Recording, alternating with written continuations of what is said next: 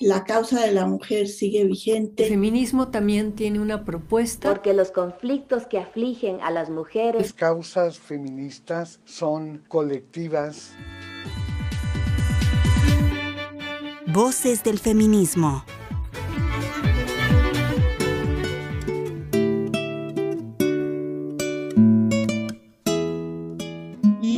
Mejor descripción para hablar de Felipa que esta frase, la voz de sus descendientes. Mucha gente la recuerda como una mujer joven, bonita y muy bragada, que siempre llevaba su escopeta colgada al hombre.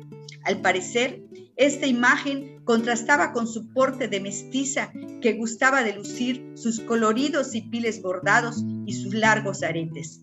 Sin embargo, aún quienes no la conocieron la recuerdan como la valiente indígena maya que infundió valor a otras mujeres y hombres para luchar por mejorar las condiciones de su pueblo.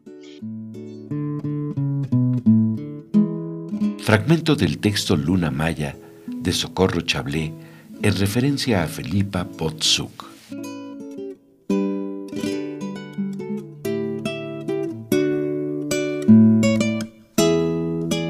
El 14 de enero de 1903 nació en Quinchil, Yucatán, Felipa Potsuk, pionera en la lucha por mejores condiciones de vida para las personas indígenas mayas y por los derechos de las mujeres en particular.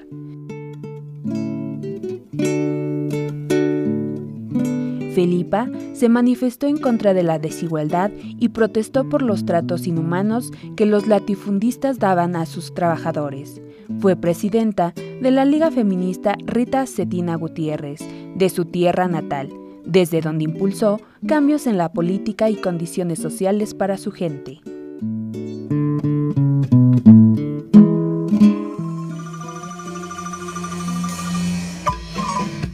Se caracterizó por andar armada e invitar a otras mujeres en su comunidad a hacerlo para defenderse de violadores y asesinos.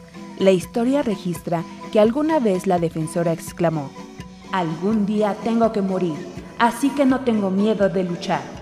Fue asesinada el 28 de marzo de 1936 a los 33 años. Felipa Potsuk, en Voces del Feminismo.